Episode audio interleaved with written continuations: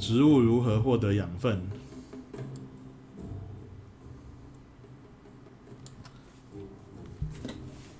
啊，植物呢，我们最常听到的一个反应就是光合作用那我们这一个部分呢，主要介绍就是植物可以利用环境中的一些成分呢，去合成它所需要的养分。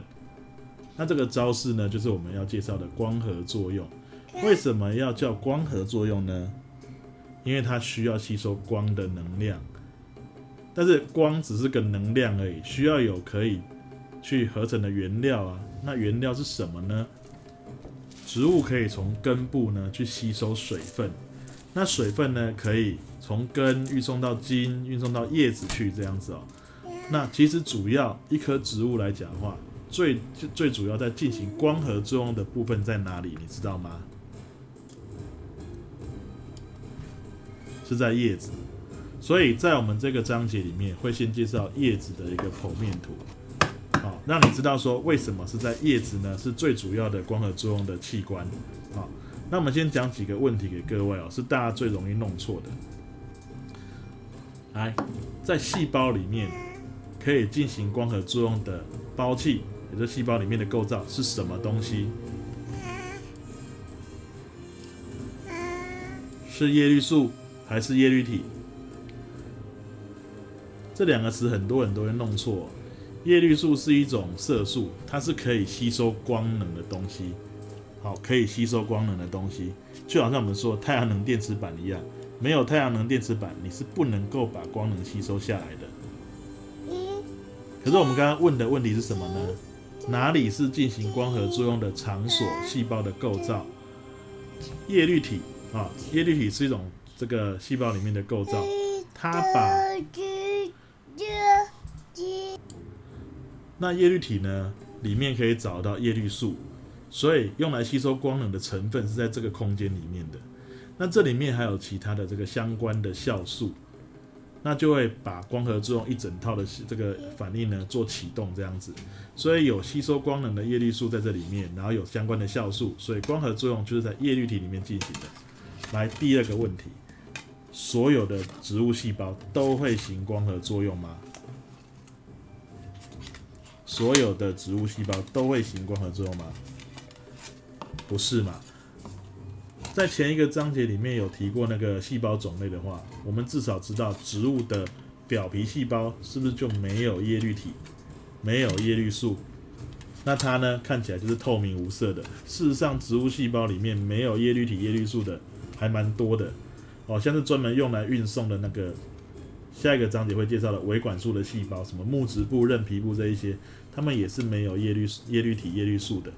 还有像植物的根部的细胞，很多也都没有叶绿体、叶绿素，因为它们根本就照不到光啊，在那边有这些这些东西有什么用？无用武之地嘛。所以你看，一棵植物里面照到光最强烈的地方在哪里？可以吸收最多光能的位置在哪里？那当然是最上面的叶子啦。啊，所以说呢，叶子是光合作用的主要器官。为什么分布在比较顶端、高处比较多的光嘛？对不对？那叶子的剖面里面，你可以看到很多层的细胞。那最外面的、最外面的部分，最上面那一层叫上表皮，最下面的那一层叫做下表皮。那表皮细胞是透明无色的。那也在路上的植物，在表皮细胞的外面呢，甚至还盖了一层这个叫角质层的东西，是防止水分散失的构造。好，但是这一层来讲，这些角质层在藻类啦，或者说水生植物上就比较不会看到，是比较干旱地区呢，用来防止水分散失用的构造。好，那真的是细胞层呢，则是这个上表皮跟下表皮单独分离出来那一层是透明无色的，啊，因为是这个表皮细胞保护用的。但是夹在上下表皮之间呢，你可以看到啊，有非常多的叶肉细胞。比较靠近上表皮的叶肉细胞形状很有趣，是像栅栏栅栏状。那比较下面的这个叶肉细胞排列比较松散一点啊，有一些空隙在里面。那其实上下层的这些叶肉呢，其实都富含了叶绿体。但是当然，一线球员应该是比较上层这些栅栏状的叶肉细胞啊，他们这些细胞内的这个叶绿体的数量非常的多啊，然后它排列成栅栏状的意义也是因为光从上面照下来的时候，在最小的空间里面塞多一点细胞，能够接收比较多的光能啊。那下层比较有空隙的这一些叶肉细胞呢，就等于是二线球员了。那我们也知道说，表皮来讲的话呢，下表皮多半都还会看到另外一种这个半月形，两个两个一组的叫保卫细胞的东西。好，那保卫细胞主要的工作是那个开门关门的那个服务生啊，他负责开开关气孔用的。虽然它也有叶绿体，可是它的数量跟叶肉细胞比起来呢，差很多。所以它等于是板凳球员而已。虽然会行光合作用，可是它的产量跟叶肉是不能比的哦。好，啊，至于表皮细胞，因为不管是上表皮的细胞还是下表皮的细胞，因为没有叶绿体，所以它是不会做光合作用的。好，整个叶子的结构大概是这样。好，最后要提的是，那总要有一些运送水分、养分的管道间吧？哦，那个通路在哪里？在叶脉。哦，叶脉是一些长条管状的细胞聚集成束所形成的。那这个我们在下一个章节植物体内运输的构造的时候会介绍到。哦，维管束也就是疏导组织。啊，从根茎叶啊这样子延伸上来的，那所以呢，叶肉这个部分是主要进行光合作用的区域。那我刚刚有提到，光合作用需要什么原料？要水，另外一个就是二氧化碳。水就是从这一些运输的通道，从根吸收之后，记得水是从根吸收的，根送到茎，送到叶子，啊，到叶子里面的维管束就称为叶脉，啊，大概是这样。那再来呢？二氧化碳从哪里来？环境中的二氧化碳它是气体嘛？那刚刚有讲到气孔，气孔多半是在叶子的下表皮，啊，那它就会靠着保卫细胞打开的时候呢，二氧化碳就会从外界扩散进叶子里面的空隙，你就会得到了。那有了原料，再加上白天有光线，那光合作用就可以启动了。啊，这个大概就是叶子的一个状况，跟光合作用的基本需求，需要光的能量。那需要水跟二氧化碳的原料，水从根吸收，二氧化碳从气孔进入。好了，接下来我们再看一下，有些版本的教材哦，会把叶脉呢那个那些管道哦，还把它分成上下两部分哦。那这里是一个更延伸的资料，其实在叶子那边的叶脉呢，它上下部分是运分别是运送不一样的东西哦。上半部分呢是木质部。主要运送的是水分跟矿物质，矿物质会溶于水一起运送啊。那下半部分呢叫做韧皮部，它主要运送的是糖类啊，是糖类，也就是光合作用合成的糖类呢，会转换形式啊，由这个韧皮部帮忙运送。它可以从叶子合成之后，借由韧皮部啊往下运送到根或茎去储存啊。毕竟这个光合作用最后的结局要制造出糖类出来。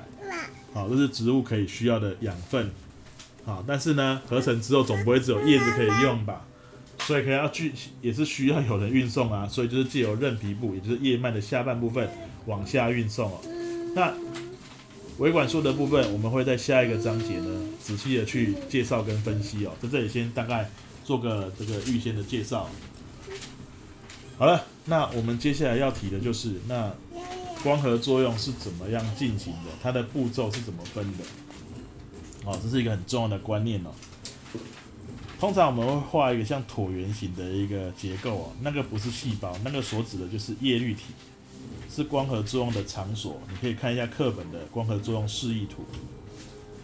好了，那这个这一个叶绿体颗粒来讲话啊，我也说过了，叶肉细胞一个细胞里面就有许多的叶绿体在里面，有好几个。光的能量被吸收之后呢，啊，这整个部门就可以启动，就可以做事情。你可以想象，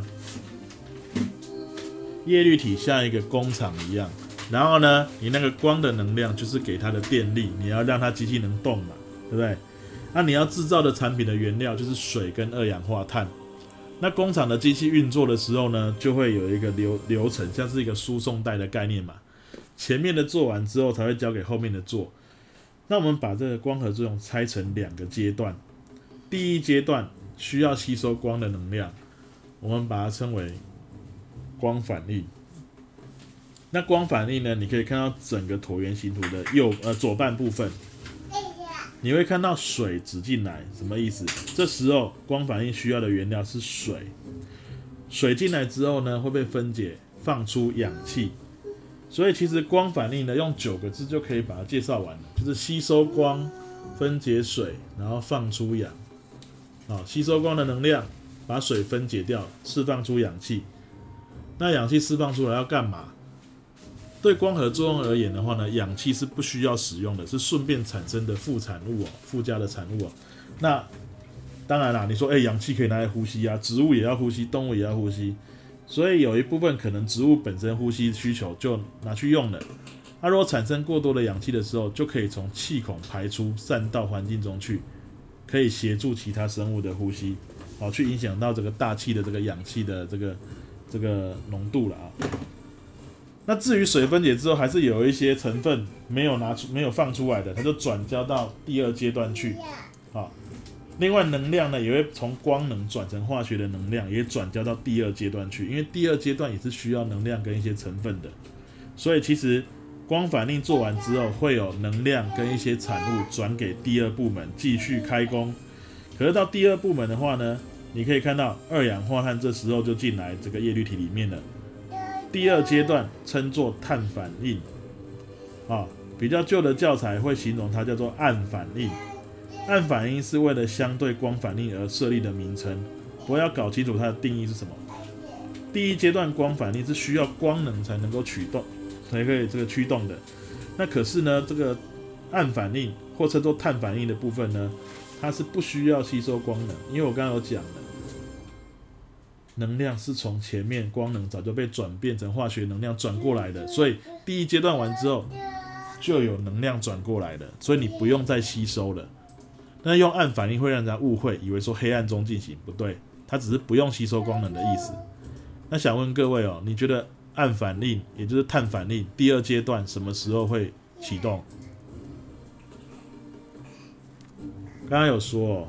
光反应之后才会进行第二阶段碳反应嘛？那光反应是白天进行，所以碳反应基本上也是在白天进行的啊。就是在光反应之后才会有能量跟成分转转转交给它。好，那叫碳反应比较好解释哦，因为这时候你需要吸收另外一个原料叫二氧化碳。二氧化碳是两个氧一个碳所组成的化学物质，里面含有碳。那你经过一系列的反应之后，可以产生叫做葡萄糖的这种养分。葡萄糖里面也有碳啊。如果你有早一点学这个化合物的反化学式的话呢，葡萄糖是 C 六 H 十二 O 六，C 是碳的意思，那 H 是氢，O 是氧。它后面所加的数字所指的就是它有几个 C 六 H 十二 O 六，C 有六个啊，碳有六个，H 有十二个，氧有六个。好，这样组起来一个东西呢，就叫做葡萄糖啊。那这个是额外的补充哦。那表示你把二氧化碳经过一系列的反应，把它合成了葡萄糖，是含碳化学物质的转变，所以叫碳反应，不是比较好解释吗？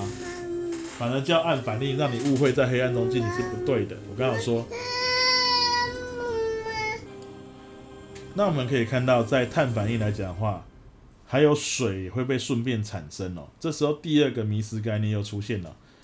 前面反应物光反应需要水，那后面那个碳反应也产生水，啊前面的水跟后面的水有什么关系？你如果搞得清楚这个流程图的话，你就知道它只是成分一样而已。事实上，它们根本就没有关联性。第一阶段水早就被耗掉了，用完了。那第二阶段。等于是工厂的后半部分的部门在产生葡萄糖的时候，才顺便又产生了水。那后面的水是后来伴随着葡萄糖过程中产生的新生成的。所以你不要认为是前面的水没用完才会变成后面的水排出来，这是错误的观念哦。因为在第一阶段的光反应跟第二阶段的碳反应根本是不同的时间，甚至是在叶绿体里面的不同的位置发生的事情。先做完光反应，也就是吸收光。分解水放出氧之后，才到第二阶段去。啊，第二阶段是把二氧化碳经过一系列的变化。注意到我的用词是一系列，所以它是有很多反应式构成的。这个可能要到高中、大学才会讲清楚啊那所以经过复杂的反应之后，才会有葡萄糖，然后伴随的还有水的产生。那当然重点是什么呢？最后你看到底下总共的产物里面有氧气、葡萄糖跟水。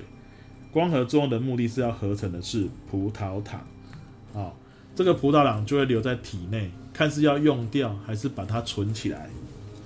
那这样你要想一件事情哦，哎，我自己合成的葡萄糖，接下来要怎么用？哦，我很需，我身体很很衰弱，我很需要它，就赶快拿去分解利用掉了嘛。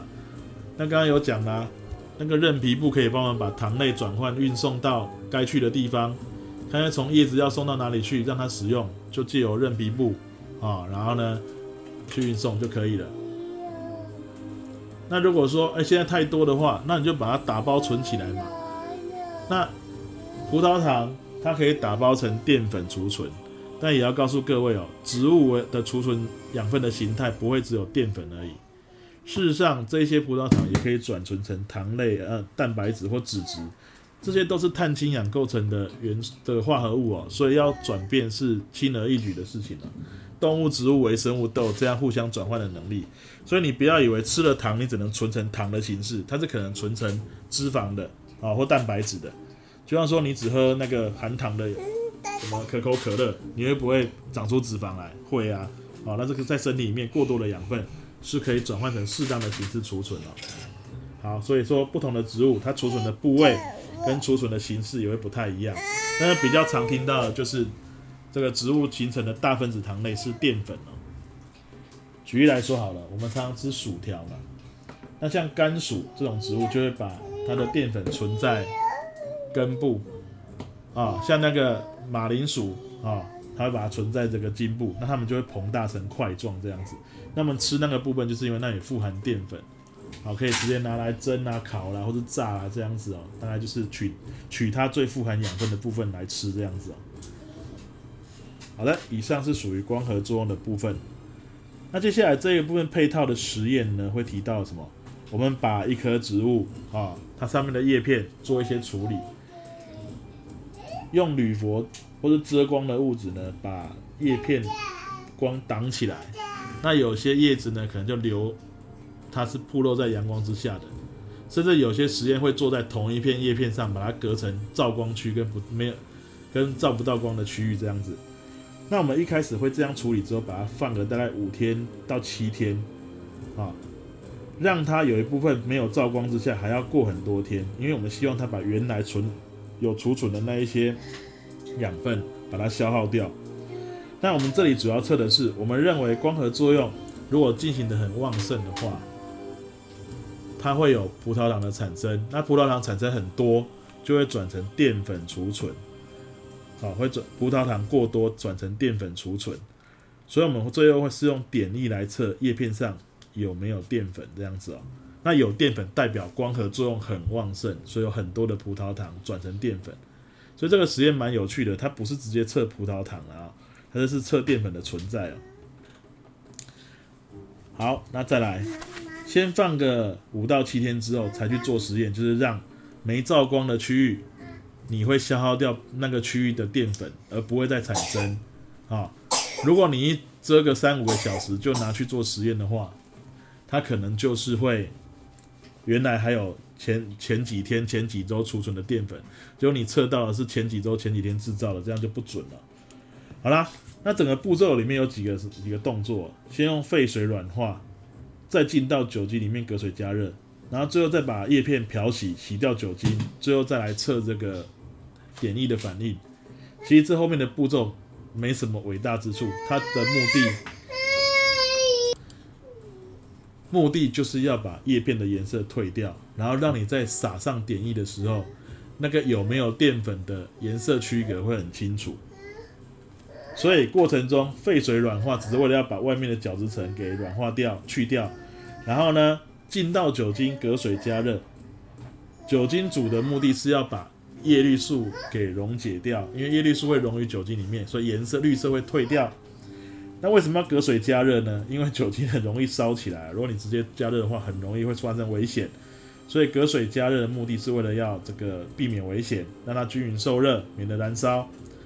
好，你就会看到酒精越煮会越绿，因为叶绿素都溶出来了。所以以后你的裤子沾到了一些这个绿色的植物汁液，你可以试着用酒精来搓洗一下，我会把它溶掉，赶快冲掉这样子。那最后呢，滚烫的酒精在叶片上也很危险，还是会烧起来。最后你就用热水呢，把它稍微涮一下，洗一洗，这样子把那个叶片上面的酒精漂洗掉。